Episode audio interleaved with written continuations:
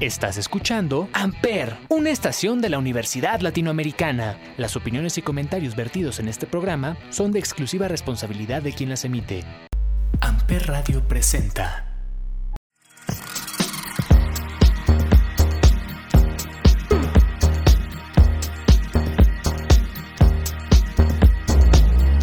Hola a todos, bienvenidos al segundo episodio de la nueva temporada del Cónsul. Para darle seguimiento al tema que hemos estado abordando en los últimos episodios, vamos a dar respuesta a las preguntas que nos hicieron a través de redes sociales con el tema relaciones de pareja. Y tengo nuevamente de invitada a mi queridísima psicóloga Rachel Barrón. Rachel, bienvenida nuevamente al Cónsul. Hola Javi, muchas gracias y gracias a todos por pedirme de nuevo. Vamos a pasárnosla muy bien hoy. Pues vamos a contestar, vamos a tratar de responder todas las preguntas que quedaron pendientes, Rachel. Ya vi que son un montón, Dios. Sí, sí, sí, pero bueno, o sea, vamos a ver, vamos a ver cuántas logramos responder, ¿ok? Nos preguntan, ¿por qué permití tanto? Híjole, muchas veces pensamos que cuando somos bebés o cuando somos niños vamos creciendo y buscamos la aprobación de nuestros papás, ¿no? Generalmente de nuestra mamá, nuestro papá. Y para ser el niño bueno, el niño querido, aprendemos a repetir ciertas conductas o a sacar, por ejemplo, 10 en la escuela, ¿no? Y cuando nos revelamos y decimos, ya no quiero esto, somos castigados, somos castigados por nuestros papás o por la escuela. Entonces aprendemos a que para no pelear, es decir, para no quedar como el malo, porque eso implicaría perder el amor del otro, pues aprendemos a simplemente ceder, ¿no? Entonces cuando permitimos muchas cosas es porque básicamente pues nos da miedo poner límites por que esto implicaría perder el amor, la atención de la otra persona y, y seríamos castigados con su indiferencia. Entonces, eh, por ahí más o menos va. Digo, no sabemos bien el contexto, hay que Claro. repetir que esto estamos adivinando sus preguntas porque algunas son muy concretas y para poder dar una respuesta objetiva, clara y acertada, pues necesitaremos conocer toda la historia detrás. Pero, eh, pues bueno, podríamos contestar esta pregunta de esta manera. Nos preguntan, ¿por qué me miente tanto? Híjole, pues yo aquí lo que diría es que una persona pues puede mentir porque le gusta mentir o las razones que tengan, ¿no? pero tú por qué le crees o por qué estás sufriendo por alguien que no es honesto contigo, porque no lo va a hacer tampoco consigo mismo. Entonces, ¿qué haces ahí? Sí, huye, ¿no? Si ya identificaste que te está mintiendo, huye. No permitas, no toleres, ¿no? Aparte no necesitas, yo sé que a veces nos quedamos con estas luchas de poder de, no, es que tienes que aceptar que me estás mintiendo, pero si no ganas nada y nada más generas más sufrimiento para ti y más conflicto en la relación, pues yo creo que, pues sí, piénsalo cinco veces, ¿no? Claro.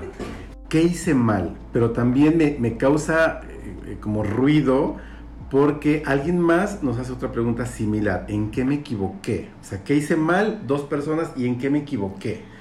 Creo que, no sé, está un poco difícil, ¿no? Porque pues tendríamos que saber el contexto. No sabemos, pero pues bueno, es como, ¿qué hice mal? Generalmente es como el lamento que decimos cuando algo no salió como esperábamos, ¿no? O sea, a veces uno Sí. da lo mejor de sí mismo y las cosas no salen como esperábamos. ¿Será que tienen o ponemos mucha expectativa en la otra persona y por eso llega un punto en el que no nos satisface completamente y por eso es que nos preguntamos qué hice mal? ¿Sabes qué? Creo que aquí la expectativa la que estamos poniendo es en nosotros. ¿sí? Tengo que ser, les repito, tengo que ser el niño de 10, tengo que ser la pareja de 10, tengo que ser el galán de 10, tengo que ser la, la chica de 10. Y entonces, si recibo algún tipo de eh, rechazo o indiferencia, pienso que es porque algo yo no hice bien, porque al final del día lo que estamos haciendo es juzgándonos a nosotros mismos por nuestros resultados, sin ver que a lo mejor es simplemente eh, la estrategia, la técnica que utilizamos para llegar a ese resultado. ¿no? Puede ser que no seas tú, sino es la manera en la que te estás relacionando con las personas. Y nada más hay que trabajar en la manera en la que te relacionas, pero no es que tú como persona estés haciendo algo, bueno, no es que tú como persona estés mal o no valgas, ¿no? sino más bien sería revisar tu manera de relacionarte. Con los demás, ok. ¿Por qué atraigo personas que no quieren algo serio? Porque no quieres algo serio. O sea, porque esa persona no quiere algo serio. Sí, claro, ¿Es por eso? es algo muy, muy, muy inconsciente, pero yo les diría, revisa si en tus eh, relaciones eh, de ejemplo que tuviste, por ejemplo, el matrimonio de tus papás o de tus abuelitos o de tus amigos, no hay algún tipo de miedo al compromiso. Generalmente, cuando veo esto en, terapia con algunos pacientes, le tienen miedo al compromiso porque piensan, piensan que el compromiso es súper sacrificante y la recompensa no es tan eh, grata. Entonces, híjole, ¿sabes qué? Pues no quiero un compromiso porque aparte no me sé comprometer, porque creo que comprometerme me va a pesar mucho y pues mejor no quiero eso. Y yo quiero seguir andando ahí con, conociendo a más gente, ¿no? Pero también creo que nos cuesta trabajo autorreconocernos de que no, no nos gusta comprometernos, ¿no? O sea, somos pocos los que decimos, sí, yo sé que no me gusta comprometerme y tal vez por eso no estoy, eh, no está llegando a mí esta persona que sí quiere algo, algo serio, ¿no? Claro. A muchos nos cuesta trabajo, no podemos identificar tan Sí, fácilmente. puede ser un proceso de varios años también, sobre todo cuando estamos jóvenes y yo sé que aquí nos escuchan pues los jóvenes precisamente, pues sí cuesta trabajo. Obviamente nos encantaría que nos tomaran en serio simplemente para subir un poco nuestra autoestima o sentirnos un poco más reconocidos, pero lo que yo diría es como es un proceso tuyo, o sea, si allá afuera no quieren algo serio contigo, tú sí comprométete contigo, sé eh, fiel a ti mismo, sé leal a ti mismo y de esta manera, con el tiempo, porque tal vez no es tu momento, eh, encontrarás a alguien que comparta el mismo ideal. Hay algo muy curioso que dicen y me gustaría compartirles, que es tu pareja es tu espejo. Entonces, todas esas actitudes que la otra persona tiene contigo, pues al final del día son actitudes que tú tienes contigo y lo peor es que por eso las permites allá afuera. Wow. Entonces, si no las permitieras, no volverías a salir con esa persona que se portó patán contigo o- Claro. o, o mala onda, ¿no? Pero no, ahí nos quedamos y queremos que cambien la actitud. Cuando los que no queremos cambiar ese maltrato hacia nosotros, que no alcanzamos a ver, pues somos nosotros. Claro, totalmente. ¿Por qué hacen berrinche en lugar de decir lo que les molesta y punto? Híjole, porque los berrinches eh, eran maneras en las que cuando estábamos niños aprendíamos a recibir, bueno, aprendimos a recibir afecto o atención de nuestros papás. Entonces, es otra vez la estrategia o la manera en la que nos relacionamos. No es que la persona, porque yo sé que me pueden decir, es que es súper linda mi pareja y todo, pero ay, me hacen unos berrinches, ¿no? Entonces, esa es la manera en la que ellos aprendieron a llamar la atención o demostrar que estaban enojados. Pero como pareja, pues también creo que es un compromiso de ambos aprender no a enojarse cuando te hacen un berrinche, sino simplemente ser directo y decir, a ver mi amor, ya no tienes cinco años, en el momento en el que tú quieras platicar como gente decente, lo hablamos, pero no voy a aceptar tus desplantes, entonces nos calmamos, tiempo fuera, y ahorita retomamos la conversación, ¿te parece? Porque es- Comunicación, Ajá. totalmente, ¿no? Sí. Es, hace falta esa y buena comunicación. y no agresiva, porque también es como, Totalmente. ah, ya estás haciendo berrinche otra vez, no, estás bien loca, entonces preguntan, ¿por qué ella? ¿no? Pero Claro, no vemos lo que nosotros claro, hacemos. totalmente. Entonces, aquí si la persona te hace y te hace y te hace berrinches y tú cedes y cedes y cedes, o críticas, críticas, críticas, pues no, la, la dinámica va a seguir igual. En cambio, si en algún momento ni te engorda ni te enflaca, pero nada más dices, ¿sabes qué? Pues ahorita nos calmamos, ¿no? Y no le das como atención, premio o reclamo a la actitud, se va a extinguir. Rachel, tenemos que irnos al primer break. Dime qué canción vamos a escuchar. Ay, quiero la de Live Before You Love Me de eh, los Jonas Brothers con un DJ, no me acuerdo cuál es. Ahorita la buscamos y la escuchamos. Regresamos.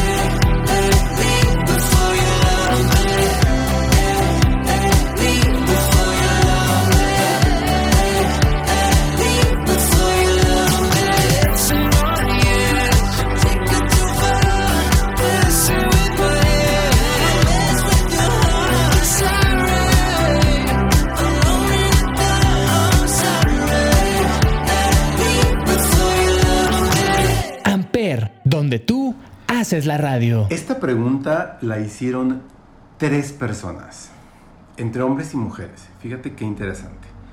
¿Por qué sentí que no era suficiente?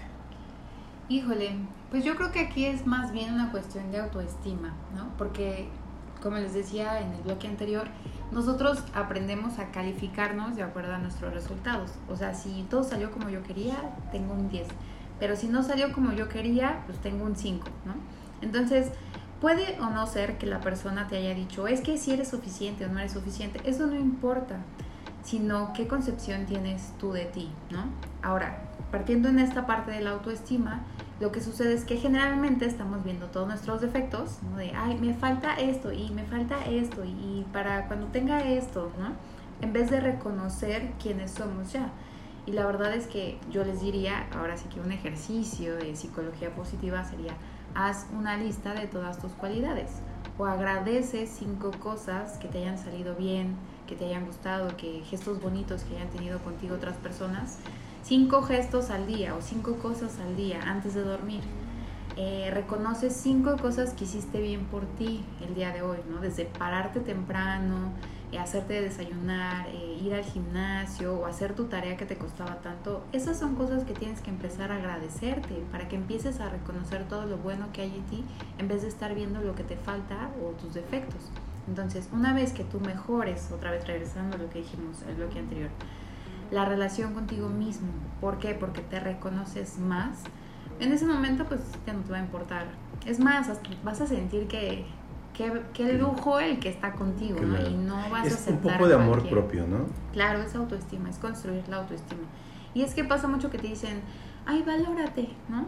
Pero ¿cómo vas a valorar algo que no conoces? Entonces, para conocerte, empieza a ver todo lo bonito que hay en ti. Totalmente. ¿Por qué si sé que no es ahí, me sigo quedando? Porque estás haciendo tu luchita. o sea, la luchita para que... Pues para ver si cae en una de esas, ¿no? Puede ser, o sea, conozco...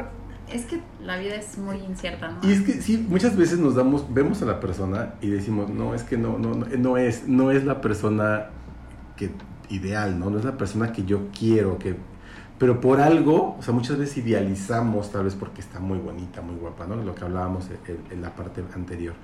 Pero queremos, ya sé que no es ahí, pero ahí sigo, ahí sigo, ahí me sigo quedando, ahí quiero, ahí quiero seguir. Es que hay una ganancia secundaria, ¿no? O sea, tal vez sabes que no es ahí, pero esta persona te aporta alegría, te aporta motivación, ¿no? Entonces, es un pago equitativo, porque siempre te aporta algo, te digo, esta ganancia secundaria. ¿Cuál es? Pues ahora sí depende de cada caso en particular, ¿no? Pero seguramente tu vida es mejor con esta persona que sin esta persona. Nada más que ahorita estás enfocada en las partes malas. Si me dijeras, no, es que ya es una relación muy tóxica, yo te diría, pues de todas maneras, o sea, te gusta lo que estás sintiendo, ¿no? Y que ya estaríamos hablando del masoquismo, ¿no? Pero lo que voy con este ejemplo es la ganancia secundaria. ¿Cuál es la ganancia secundaria de estar en ese lugar si sabes que ya no es por ahí? Valora y nada más evalúa si está, por ejemplo, el pago, o sea, es decir, tu esfuerzo, la atención que estás poniendo ahí, el tiempo, eh, está realmente dándote lo que tú esperas o no. ¿Por qué he soportado tanto?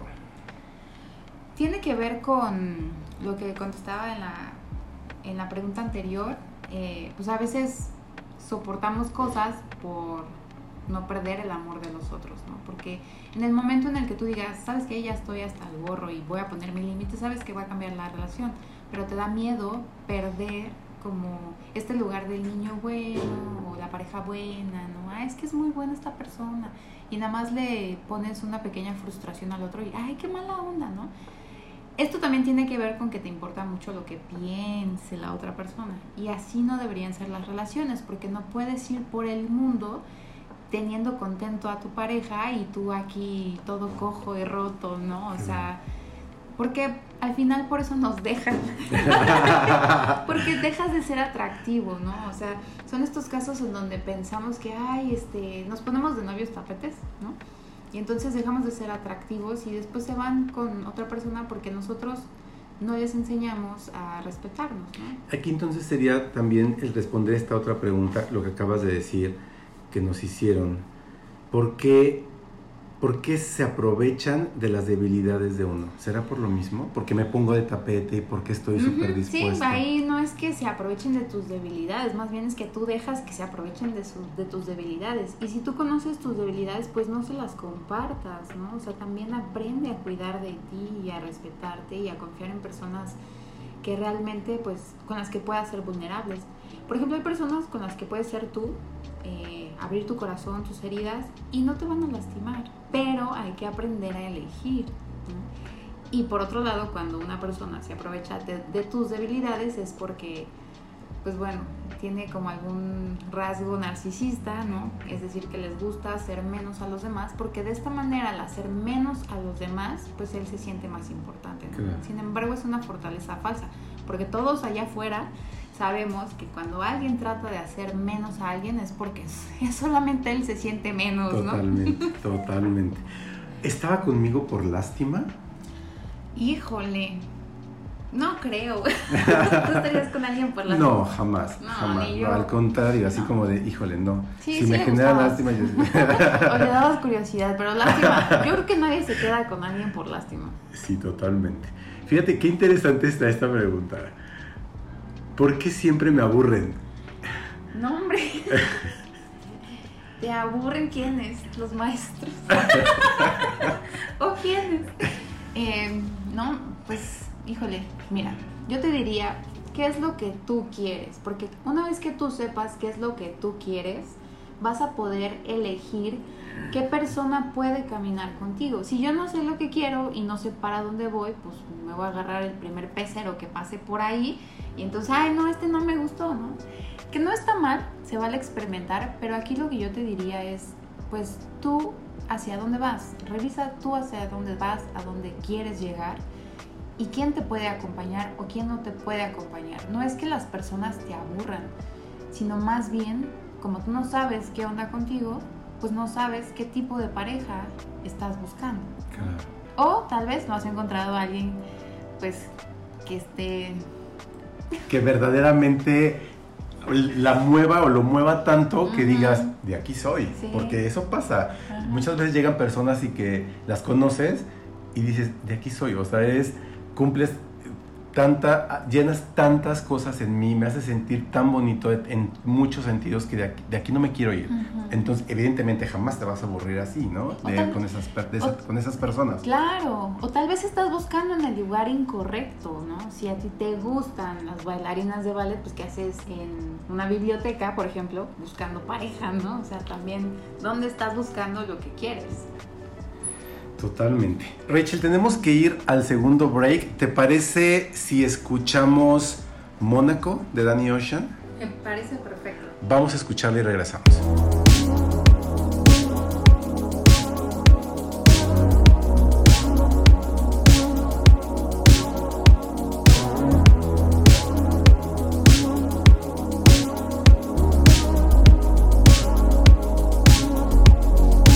No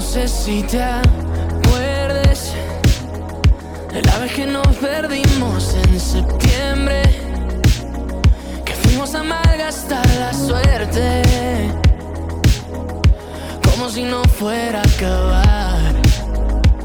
Oh no, tantas veces que tomé tres escalas para verte. Creo que me acostumbré a tenerte Como si no fuera a acabar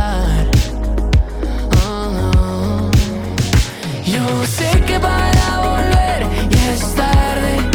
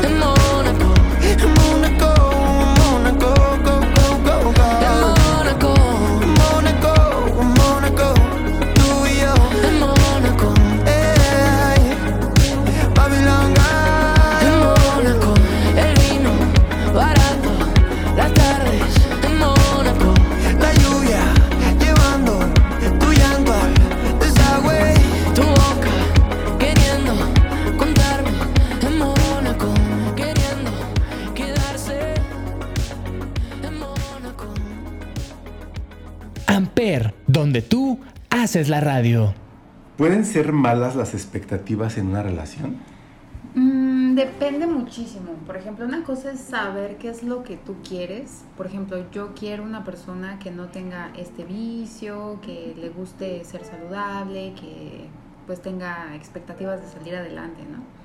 Entonces, hay cuestiones que sí necesitamos saber para saber quién nos puede acompañar en este plan de vida, porque la pareja al final del día es un plan de vida, ¿no? Pero también hay expectativas que realmente lo único que hacen es atormentar tu relación. Por ejemplo, debe tener coche y debe tener dinero y se debe saber vestir así y así, ¿no? Entonces, eh, si eres muy cuadrado en tus expectativas, obviamente pues vas a ponerle la vara muy alta a tu pareja y te vas a decepcionar y la otra persona pues también se va a terminar decepcionando o viceversa, ¿no? O puede ser que tú te encuentres una persona que también tenga muchas expectativas y te haga sentir que no eres suficiente, como preguntaban en, Claro. en la otra parte, ¿no?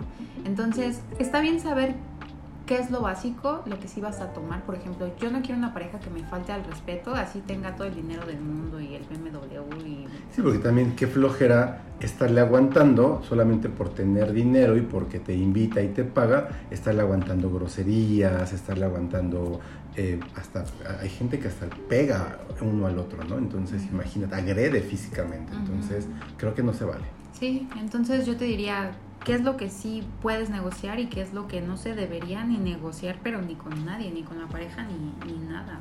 Después de una ruptura, ¿por qué cuesta creer en las personas? Bueno, porque para empezar aquí tiene que ver con nuestras elecciones, ¿no? Muchas veces las personas nos dan como focos rojos de que no deberíamos confiar o de que no buscaban algo serio o lo que sea y nosotros por la emoción menospreciamos esas señales y una vez que terminamos con ellos es como, híjole, ya me había dado cuenta que es de esto y de esto y entonces empiezas a, a hilar todo, ¿no? Para la próxima vez, como sugerencia, pues no hagas menos estas, estos focos rojos, estas señales.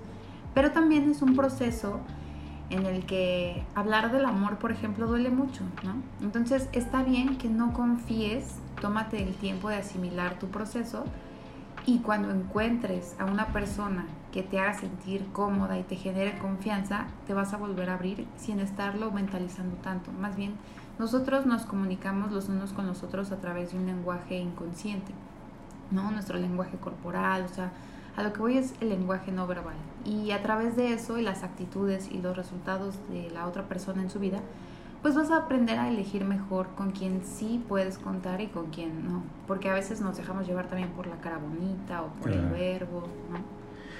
¿Por qué no quiso quedarse conmigo cuando yo le quería algo bien con ella? Terminaba dándole el mismo cariño y el mismo amor que me daba a mí a más personas.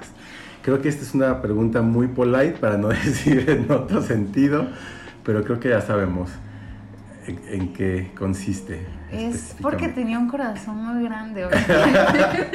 y tener un amor que darle mucho amor a mucha pues, gente. ay, es- es que hay de todos, o sea, hay hombres o mujeres que están en su etapa de no quiero algo serio y pues a ver, ¿no? Nomás ando eh, picando flores, Pero, a ver. ¿crees que se valga que, digo, probablemente no es la culpa de ella, ¿no? Que le dio cariño bonito y atención, pero ese mismo, ese mismo cariño, esa misma atención que le daba a este, a este amigo también se la daba a dos, tres más.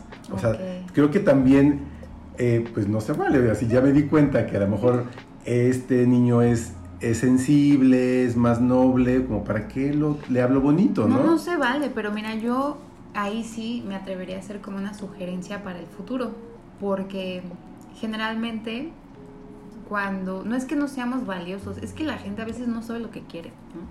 Entonces, cuando allá afuera no encuentre aquello que tú le dabas, ten cuidado si le vuelves a abrir o no la puerta, porque ya te hizo ver una vez la manera en la que ella se va a relacionar contigo. Entonces no caigas, creo que tú vales mucho y no cualquiera debe tener eh, los beneficios de tu corazón, de tu atención.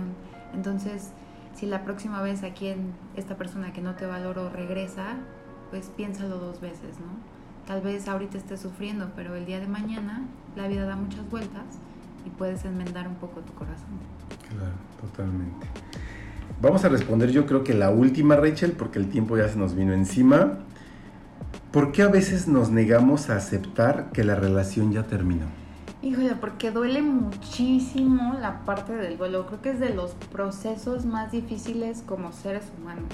¿no? Eh, llevar o una relación a un término, si estás con esta persona, lleva un rato. Y también hacer este proceso interno, ya si una persona también lleva otro rato. Al final del día, lo que estamos, por lo que estamos pasando es por una desidealización. La idealización nos sirve para cuando admiramos a alguien o cuando nos gusta alguien, obviamente nos hace fantasear y al final pues nos enamoramos de las cualidades de la persona, pero también lo que podríamos hacer con esta persona o compartir, ¿no? Es decir, nos enamoramos de nuestras ideas. Entonces, cuando vemos que no es por ahí y cuando vemos que las cosas se están complicando mucho, obviamente significa eh, sacrificar estas ideas, estos ideales, estas expectativas y duele, ¿no? O sea, realmente no duele tanto como perder físicamente al otro o no verlo porque pues ya sabes que ahí está y tus, expectativas, tus ideales siguen en pie o pues le mandas un mensajito de WhatsApp, ¿no? Pero estamos haciendo un proceso interno de sacrificar incluso una parte de nosotros mismos, ¿no? Entonces por eso duele muchísimo y yo aquí sugeriría que se llevara el tiempo necesario para aceptar este proceso porque es un duelo. ¿Será que también es costumbre? Que duele aceptar porque no me acostumbré tanto a la persona y, y no quiero dejar de pasar ese tiempo que pasaba con esta persona, nuestras tardes de cine, nuestras tardes de estar abrazados y que muchas veces te acostumbras a eso. Sí, claro, claro. Y de hecho viene algo que se llama la negociación después de la ruptura, que es como, no puedo aceptar que terminó, vamos a intentarlo una segunda vez, ¿no? Pero bueno, estas veces, muchas, bueno, cuando sucede esto, muchas veces lo que sucede es que terminas como aceptando un poco más la idea de que ya se acabó, porque pues obviamente hay una frase que me encanta, creo que ya se las dije, no me acuerdo la de cuando tienes hambre hasta el pan duro sabe sí, bueno. sí, ¿no? lo comentamos en el, en el episodio pasado. Entonces, pues digámoslo así, ¿no? Eh, esta soledad te hace extrañar y también idealizar a tu pareja con la que estabas, ¿no? O con la que estás y ya no funcionan las cosas. Pero si haces una lista de todas esas cuestiones por las cuales tú ya no estabas contento o sus defectos, vamos a llamarlo así, te vas a dar cuenta que tampoco tú ya estabas tan feliz. Porque generalmente cuando estamos los dos felices en la relación, pues le ponemos más ganas, nuestro trato hacia la otra persona es bonito. Pero cuando ya aceptamos que terminó, nos peleamos más con la otra persona porque como nos duele saber que ya terminó y ya no podemos dar ese amor que dábamos antes o esa alegría, se vuelve más hostil la relación. Rachel, de verdad muchísimas gracias por haber estado en estos tres episodios del Cónsul, en estos tres episodios de relaciones de pareja. Te agradezco muchísimo. Invito a todos los alumnos de ULA que si pueden, si quieren, necesitan, se acerquen contigo, se acerquen a CAP. Sí, claro. Les doy la página web, es micap.ula.edu.mx y ahí pueden generar las citas del Centro de Atención Psicopedagógica para todos los campus y también online y ejecutivas. ¿Y qué pasa si no son, los escuchas no son parte de la ULA y quieren contactarte por fuera das terapia? Sí, por fuera de terapia. Ok, ¿cómo te pueden contactar? Pues me pueden contactar a mi correo que es Rachel, R-A-C-H-E-L, guion bajo, G-B, de bueno, arroba iCloud.com. Me pueden mandar un correo y eh, solicitar una atención pues profesional, pero fuera del aula, por supuesto. Ok, excelente. Rachel, pues de verdad, nuevamente muchas gracias. De nada y muchas gracias a ustedes. Yo soy Javier Jaén, Javier J-A-H-E-N en todas las redes sociales. Gracias por escuchar el Cónsul. Buena tarde. Amper Radio presentó Amper, donde tú haces la radio.